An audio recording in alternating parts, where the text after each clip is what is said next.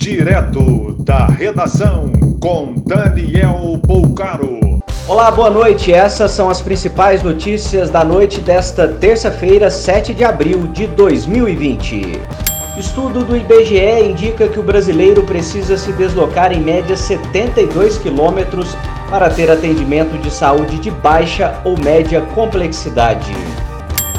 A Prefeitura de Itabira, em Minas Gerais, suspendeu o ponto facultativo de serviços considerados essenciais, como assistência social e coleta de lixo, a partir de quinta-feira, dia 10.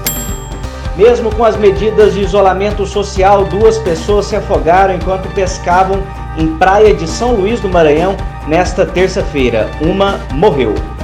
A rede municipal de Londrina, no Paraná, vai retomar as aulas a partir de 15 de abril de maneira remota. Os pais vão receber orientações para aprendizado em casa. Testes rápidos para identificação de coronavírus estão sendo feitos em Salvador, na Bahia, sem que os motoristas saiam do carro. O teste não é obrigatório. Ninguém poderá ser inscrito na dívida ativa do estado de Roraima pelos próximos 60 dias. O decreto do governador Antônio Denarium foi assinado nesta terça-feira. A Universidade Federal do Rio Grande do Sul reuniu 170 profissionais para uma força-tarefa de testes de pacientes suspeitos de coronavírus.